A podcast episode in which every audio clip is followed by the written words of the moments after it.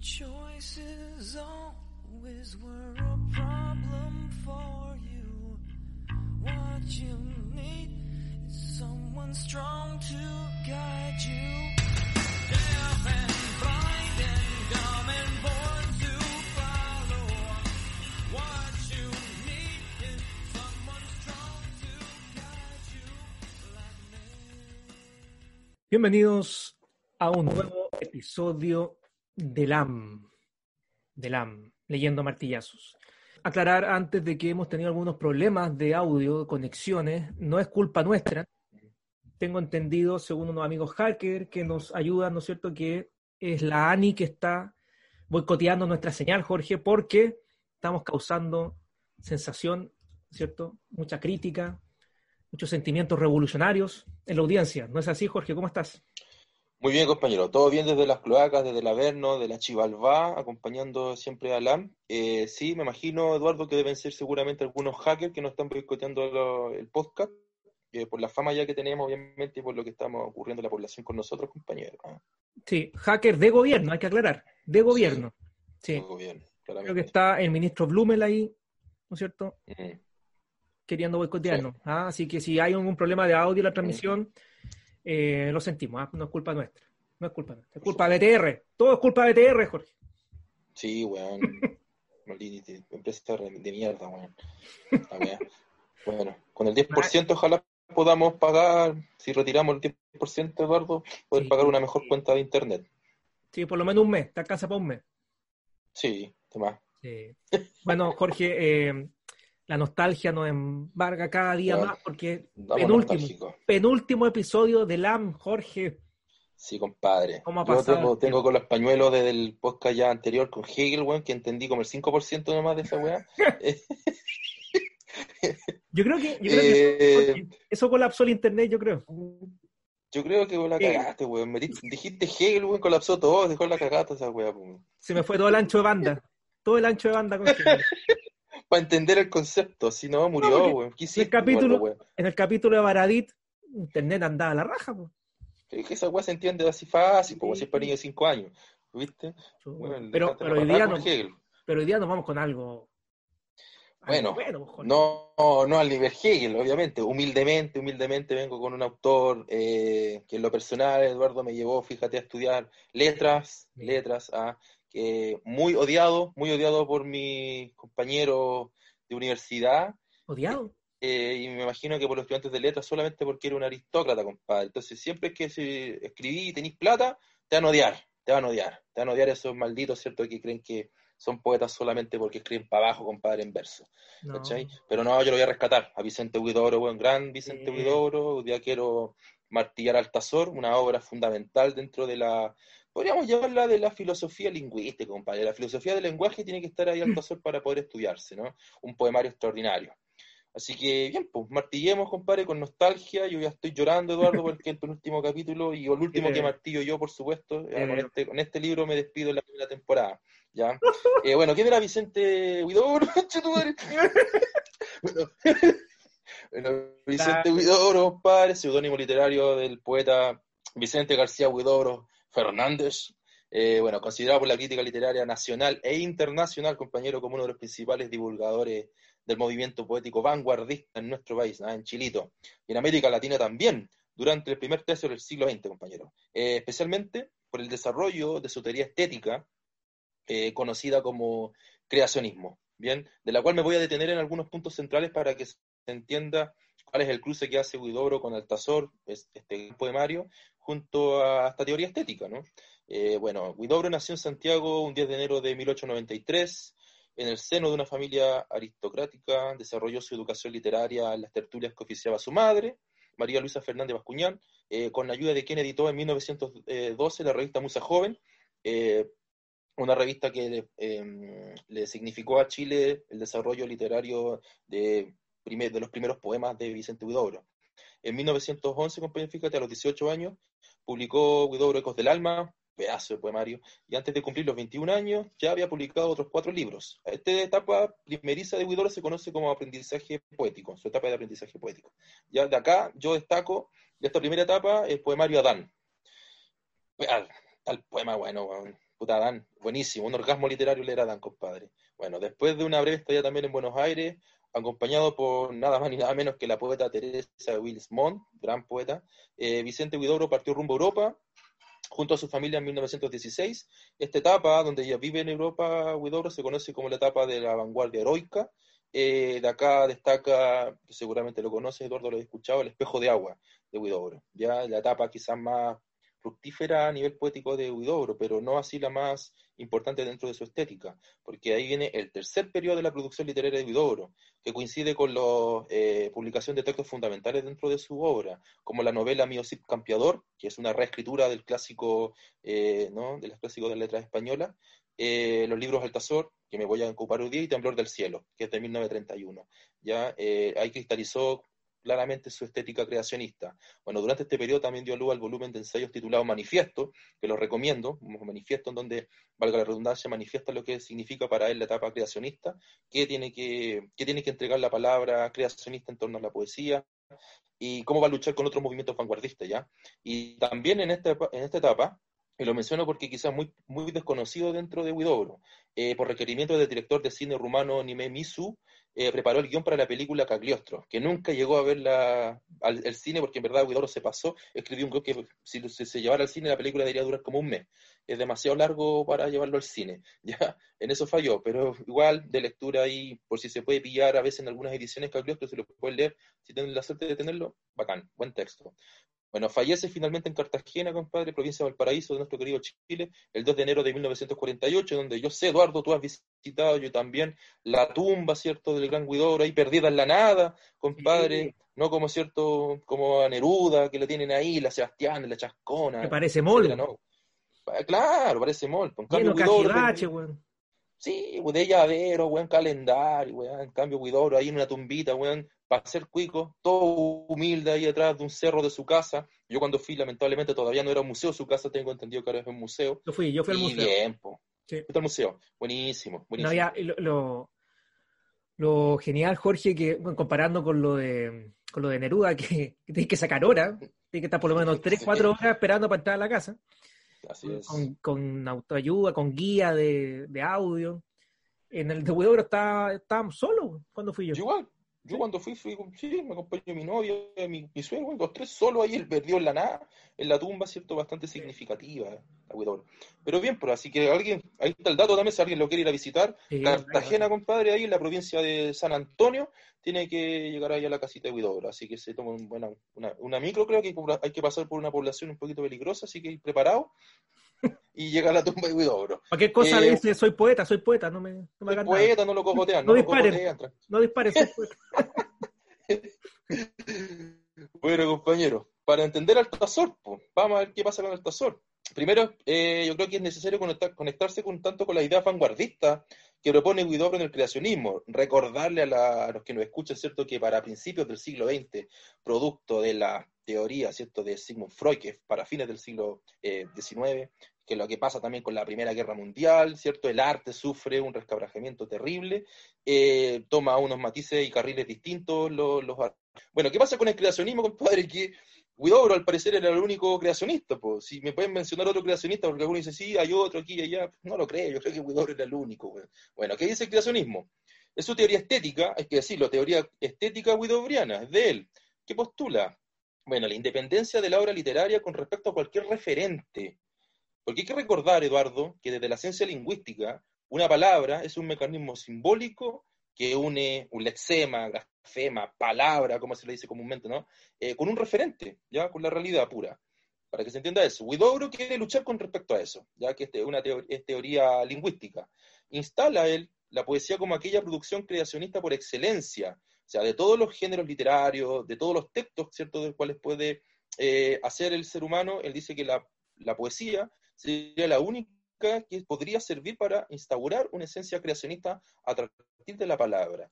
La poesía en esta tendencia vanguardista, entonces, ¿cierto? Es una totalidad lírica, independiente en absoluto, un arte de la palabra superior a su contexto, porque las palabras, recordemos, nacen a partir de un contexto o, como plantean otros lingüistas, los contextos harían a las palabras. Guidobro dice, el contexto, compadre, chao, cada palabra tiene que funcionar por sí misma, por lo tanto tiene que significar su referente hacia sí misma. Y eso es complicado, es complejo de entender porque nosotros no estamos acostumbrados, obviamente, eh, nuestra concepción lingüística, mental y cómo funciona el lenguaje, a hacerlo así. O sea, nadie anda lanzando palabras sin su contexto, ¿no? Eh, a no ser que seas loco, claramente cierto que te traten de incoherente, probablemente sí. O sea, si vamos a un manicomio, probablemente está, muy lleno de creacionistas. Eh, pero Guidobro lucha justamente con eso, ¿ya? Es decir, con la realidad que significa una palabra. Va a luchar con eso. A diferencia de otras estéticas vanguardistas, fíjate Eduardo también, como el surrealismo, el dadaísmo, eh, por ejemplo, el creacionismo no pretendió anular la racionalidad en la producción poética, porque uno podría pensar justamente eso, es como un loco puede lanzar palabras fuera de contexto, crear realidades nuevas, como diría Guidobro, pero eso para Guidobro, ¿cierto? Eh, carece de racionalidad, que es justamente lo que pregonaba el surrealismo con el de, de Breton, ¿cierto? Y el dadaísmo. Pero él dice, no, lo mío no, lo mío va con racionalidad, es distinto. Es pensar sobre qué hacer con la palabra fuera de un contexto. Bien, se trata pues de una vanguardia entonces que quiere ser teórica, vale decir, una nueva corriente artística, y por otro lado, política, con el propósito, con el propósito de transformar el mundo, y en la que el poeta tiene el rol de, eh, de crear una vida de belleza para la humanidad. Bien, si Dios puede crear una vida mediante la palabra, va proponiendo Guido sin tener un contexto determinado antes de su creación, ¿cierto? El poeta puede ser exactamente lo mismo, crear vida mediante la palabra. De ahí que Guido enunciara, ¿cierto?, que el poeta es un pequeño Dios, frase que le va a molestar muchísimo después, a, por ejemplo, a Parra, a Nicanor Parra, eh, con el cual va a luchar, bueno, también tuvo unas luchas por ahí Guidobro con, con, con Neruda, se mandaban cartas, una, epístolas, hay bastante, se sacaban pedazos los, tipos, bueno, Parra va a hacer lo suyo también con Guidobro y va a decir en un momento, no, Guidobro usted está equivocado, los poetas no pueden hacer eso, pero Guidobro va por ese camino. Bueno, Altazor, eh, entendiendo entonces esto del creacionismo, ¿no? que es esta lucha con respecto a la palabra y su contexto, su referente, cómo las palabras significan a sí mismos sus propios significados o su, propia semántica, bueno, Altazor lo publicó Guidobro en, en 1931 se puede leer primero en el nombre, ¿cierto?, como un compendio de alcances y límites del proyecto creacionista de Vicente Huidobro. Eh, además, se sitúa junto con Residencia en la Tierra de Neruda, compañero, que es bueno, hay que reconocer un buen, buen de Neruda. Trilce, que hasta el día de hoy todavía no lo entiendo bien, de César Vallejo, es bien complejo. Y Los Gemidos de Pablo de Roca, dentro de las más altas cumbres de las vanguardias latinoamericanas en esta parte del mundo, ¿ya? Bueno, el título de Altazor se cree, cree la crítica, porque no, no tiene por qué tener la respuesta única y la crítica no, puede deberse a una síntesis textual entre el sustantivo y el adjetivo azorado. Creen, creen estar de acuerdo, nunca dejó en claro en, en, estricto rigor a qué hacía referencia su título, Altazor. Bueno, la crítica está de acuerdo en que se trata de un experimento vanguardista en el que Guidobro recorre de forma azarosa, por ocupar obviamente el adjetivo, los experimentos formales. ¿ya? Eh, el poemario es una propuesta entonces formal de los límites del lenguaje, y de lo encarcelado o atrapado que se encuentra el poeta al unir la palabra a un referente contextual. Para Guidobro va a ser muy característico y va a criticar muchísimo que los poetas, antes de él, lo único que han hecho es ocupar la palabra en sus propios referentes, es decir, solamente hacer mímesis de la realidad, ¿cierto? Así como lo planteaba Aristóteles. Tú ahí me podrías ayudar, o lo entender mejor que yo en eso, obviamente, Eduardo, ¿no? De que los poetas están atrapados porque lo único que hacen es observar la realidad y llevarla al papel. Guidobro dice que eso no puede, no, no debe ser así, que si queremos en verdad trabajar una poesía nueva, lo que tenemos que hacer es transformar las palabras para que signifiquen cosas distintas, ¿ya? Eh, por lo tanto, pretende con el poema permitirse escapar del lenguaje mismo y hacerlo volátil, que el lenguaje en sí mismo también signifique su propia realidad, ¿ya? Declara, por lo tanto, creo yo, con, con Altazor, y lo deja muy eh, claro también en su manifiesto, la independencia lingüística del poeta, ¿ya? Eh, como un ser divino que podría crear vida, podría crear nuevos mundos, nuevos referentes en torno a la poesía. Eh, con respecto al poemario, bueno, está constituido por un prefacio y siete cantos, ¿ya? El poemario en sí es el viaje del hablante lírico, que se llama Altazor, es un nombre propio, al dejarse caer al vacío con un paracaídas en su espalda. Vamos notando que en cada canto el sujeto se va fragmentando y así también su propia identidad se va diluyendo. Además, en cada canto, Eduardo, al parecer, el poeta pierde su propio centro existencial, su norte, que era una característica el tener un centro, cierto, un norte, un propósito en la poesía modernista y clásica. ¿ya? No así en este poemario. Es decir, vagaría por distintos matices, por distintos mundos este, poeta, este hablante lírico, ¿ya? que claramente se trata de Vicente Huidobro. En cambio, en el poemario, ¿cierto? el poeta entonces se sitúa en un tiempo y un espacio indeterminado, que lo hace extraño, disperso, eh, y que a la larga generaría en el poeta también angustia. Tal vez el único destino de este hablante lírico, fíjate Eduardo, sería ¿cierto? el encontrarse en la muerte, que va a venir en el canto 7, creo yo, y junto a ello destruir el lenguaje que en sí mismo, lo, que en sí mismo ¿cierto? lo ha creado y por lo tanto lo mantiene atrapado. Bien, es un juego entonces, yo creo vida, yo creo la vida de un personaje que se llama Altazor, se lanza en paracaídas a la muerte, ¿no? Y en siete cantos va filosofando, me atrevo a decirlo así, eh, este hablante lírico con respecto a cómo nos ha creado la palabra y cómo nosotros podemos escapar de este mundo, ¿cierto? Que sería la palabra. Ya en el prefacio, de hecho, Eduardo, se advierte cómo Guidobro intenta arrancar la palabra de su referente y generar nuevas creaciones lingüísticas, cuando, por ejemplo, enuncia, nací a los 33 años, el día de la muerte de Cristo, mi padre era ciego y sus manos eran más admirables que la noche, amo la noche, sombrero de todos los días, la noche, la noche del día, del día al día siguiente. Mi madre hablaba como la aurora, y como los dirigibles que van a caer.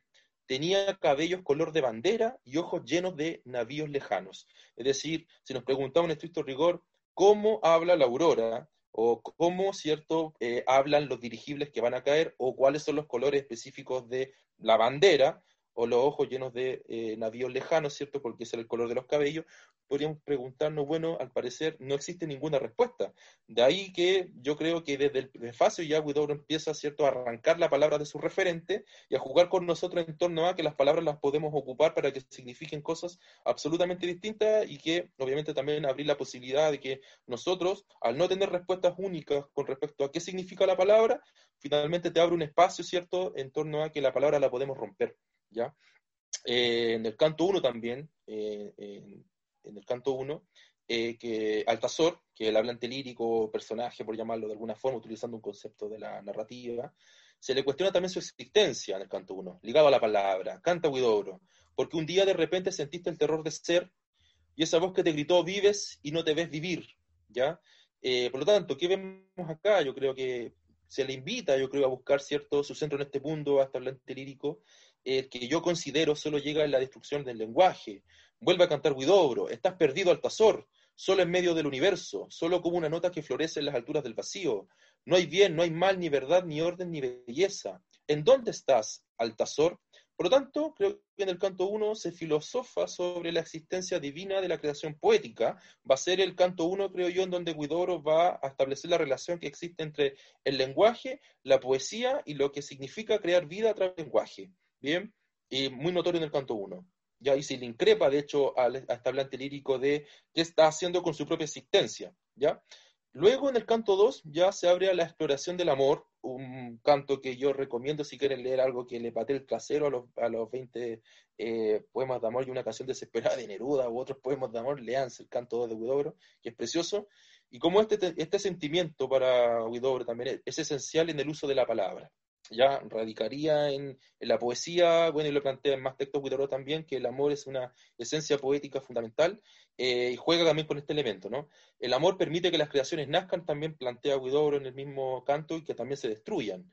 Y para el canto 3 ya comienza a experimentar la esencia del creacionismo, se proponen definiciones de poesía, destruyendo la palabra, eh, exagerándola, burlándola, canta, por ejemplo, poesía y poesía, poesía, poética, poesía, poesía, poesía poética de poético poeta, poesía, demasiada poesía. Pero en esa demasiada poesía, ¿cierto? Siempre va recalcando que, repito, los poetas no han hecho nada más que imitar eh, a la madre naturaleza, como canta en su manifiesto. De hecho, él dice, todas las lenguas están muertas, muertas en manos del vecino trágico. Hay que resucitar las lenguas. ¿No? Y en este resucitar estaría el quebrajar el lenguaje. Sea, en, en estricto rigor, el, poemario es una invitación, ¿cierto?, a perderse un tanto en lo que nosotros creemos que es el lenguaje y proponer, ¿cierto?, un lenguaje completamente nuevo o un uso del lenguaje que sea nuevo. Y saltándome algunos cantos, ya en el canto 6 y 7, cuando ya se va acercando, ¿cierto?, al punto, al vacío, este hablante lírico que va cayendo con su paracaídas en la espalda, comienza a jugar con el lenguaje, sobre todo en el 7, en el último canto, en el que aparece una figura retórica que se llama Eduardo gitanjáfora. La gitanjáfora, para el que, no sepa, son bueno, palabras carentes de sentido o significados, aunque podrían guardar tal vez alguna relación semántica o fónica en su propio contexto. Bueno, en el canto 7 ya aparece esta gitanjáfora, uno si lo lee, la verdad lee la nada misma, no hay, hay uno, yo no traje una cita acá como para enunciarlo, pero si lo van a revisar, se van a dar cuenta que en verdad son puras palabras inconexas, eh, sin sentido alguno, muchas vocales juntas, consonantes, cuesta mucho leerlo, y de verdad no tiene ningún sentido más allá de su propio referente, que sería que él, al parecer, Altazor va llegando al vacío, alcanza la destrucción del lenguaje, por lo tanto, su aspecto creacionista, y por lo tanto también la muerte, o sea, el vacío que lo espera, ¿cierto? Y esta destrucción del lenguaje es la muerte. Eh, en el canto 7, por lo tanto, vamos a encontrarnos con la búsqueda del sentido en las palabras, o tal vez, creo yo, la muerte también del sentido que podrían llegar a tener las palabras. Es un poemario entonces que nos invita, Eduardo, a recorrer las distintas etapas de la vida, no lo mencioné, pero también lo hace, ¿ya? Como el ser humano en siete etapas, más un prefacio va recorriendo sus distintas, las distintas etapas, el amor, la adultez, eh, para Guido obviamente era importante también las definiciones de poesía, etcétera, literatura, eh, para llegar finalmente a la destrucción eh, del lenguaje. es un poemario complejo, creo, pero mm. a su vez, ¿cierto? Una propuesta vanguardista bastante novedosa para entender cómo un poeta quiere llevar al límite las palabras y jugar con sus relaciones semánticas, que finalmente es una es lo que de lo que se preocupa actualmente la ciencia del lenguaje, la lingüística.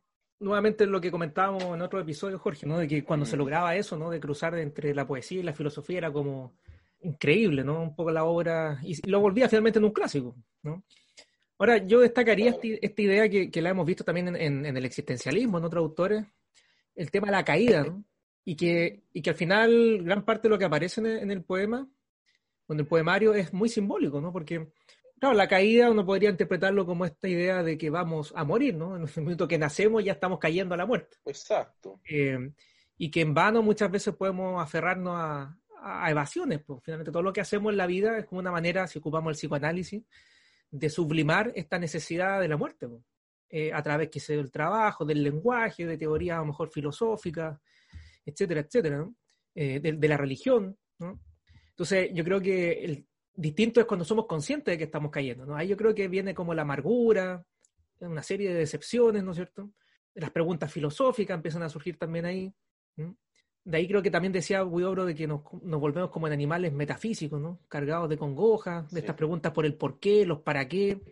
Ahora, claro, ante esta necesidad un poco de la muerte, que, que, quizás es como lo más constitutivo nuestro, ¿no es cierto?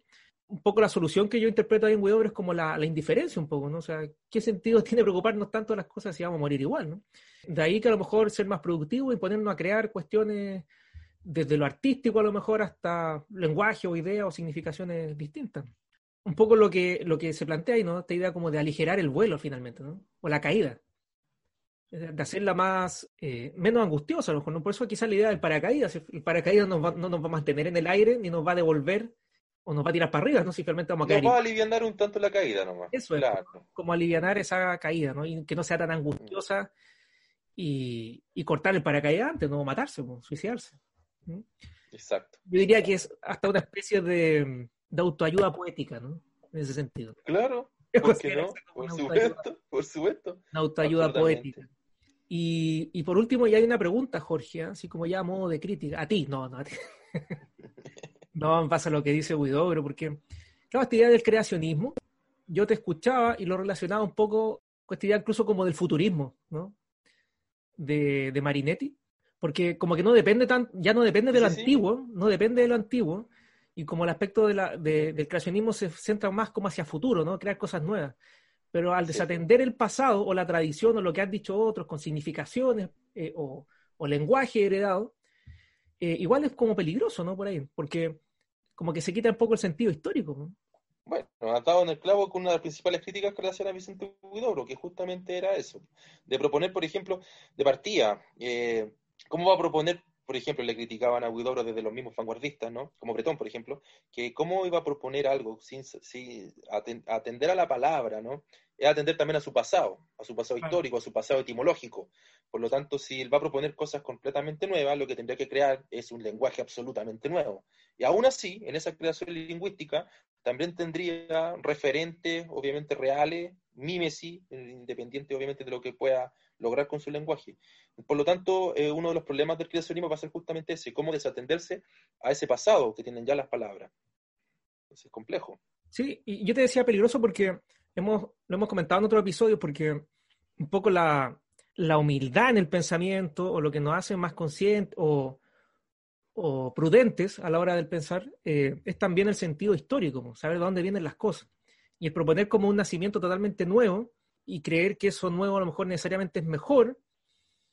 O sea, el futurismo derivó en el fascismo también, ¿no? o, tuvo, inspiraciones por ahí. Entonces, y hoy en día yo creo que, que, ha sido influyente este enfoque artístico, porque en general las nuevas generaciones eh, desatienden el pasado, no importa un comino la historia, mm. o el origen de las cosas, ¿no? Eh, y vale y se valora como lo, nuevo, ¿no? Em, entonces, claro, yo, igual rescato lo que hace Guidobro y, en el arte también, ¿no? Porque en cierta medida libera un poco al artista, ¿no? Em, quizás pero se despreocupa, pero se despreocupa de otra parte. Y concuerdo contigo, absolutamente. O sea, yo de hecho por eso, no sé si habrá logrado específicamente, así al 100%, lograr el creacionismo puro. Yo creo que no. Yo creo que, de hecho, cuando lo enseño en la, escuela, esto a los chicos, eh, cuando reflexionan en torno a esto, también me dicen lo, mismo. Es como, ¿y cómo puede él escribir creacionismo, cierto, con las palabras que ya tienen un referente o que ya refieren a una realidad anterior? ¿Cómo crearlas con respecto a lo nuevo? Es difícil. Pero es notable igual la propuesta, ¿no? Y yo creo que, que las interpretaciones filosóficas que se dan ahí en el poemario también, así que más que recomendable. Yo me acuerdo, Jorge, que una vez andaba en Buenos Aires, en una librería, una de las cuantas, tantas librerías increíbles. De las tantas que hay, sí, en Buenos Aires, y pregunté por eh, algo de Huidobro y casi se volvió loco el vendedor de libros. Che, Huidobro, me dijo, no, ese es un gran, me dijo, un gran. Casi... Y no todo mojado, Jorge, mojado. Solamente por buscar ese libro, sí, es que es un grande Huidobro. Hay que rescatarlo, hay que traerlo a la luz nuevamente. Y además por lo que va a hacer también posteriormente, o sea, lo, lo, Nicanor Parra, por ejemplo, al que, le gusta mucho Nicanor Parra, es la contraparte de, de Si entendemos bien a Guidobro, van a entender muy bien las propuestas filosóficas también, por qué no decirlo, de Nicanor Parra. Sí, bueno, eso es lo rico del arte también, ¿no? que uno ve Dialoga, el arte dialoga. Así que notable. Gracias, Jorge, por esa. ¿Cómo te sientes, Jorge? Tu último análisis. Compadre, fue el último análisis, compadre. Estoy llorando, todo mojado. La gente aplaude, la gente aplaude, Jorge. Puta bien, weón. Bien. Qué, qué, catarsis, qué proceso de catarsis, weón, de sofrocine, weón, de saber que he martillado esta, esta última obra, compadre. Mira, Jorge, y de verdad que así como a las nueve de la noche estaban aplaudiendo a la gente de la salud, después del último capítulo de LAM nos van a aplaudir. Oye, sí, por favor, que hagan algo ahí en hashtag. Aplauso para la LAM. Aplauso para LAM. Un aplauso para LAM. Sí, a las 4 de la mañana, sí, para despertar a todos los. Qué bien, weón. Así que no tengo ni hemorroides ya, weón. yo te dije que este es el hipoglós de la existencia, LAMP, Jorge. ¿Cómo has pasado? La pandemia se pasa mejor con LAMP, ¿viste? Siempre. Así es. Oye, pues, el próximo. Entonces nos viene entonces el último capítulo prontamente. Ahí vamos a, hacer algunos recuentos, Eduardo. ¿ah? Hay que hacer algunos recuentos. Sí, se viene, así que no se pierda el último, ese está, pero on fire. Esperemos que el internet mejore para el próximo episodio, Jorge.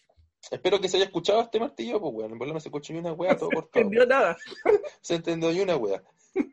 No, deja, tú dejaste la cagada después de Eduardo, weón. Se cayó el ancho de banda en todo el país, Jorge. Se cayó toda la weá, weón. Bueno. Bien. Oye, abrazos para los que nos escuchan.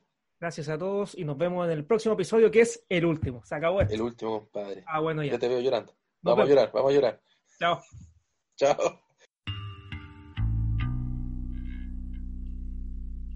Choices always were a problem for you. What you need is someone strong to guide you.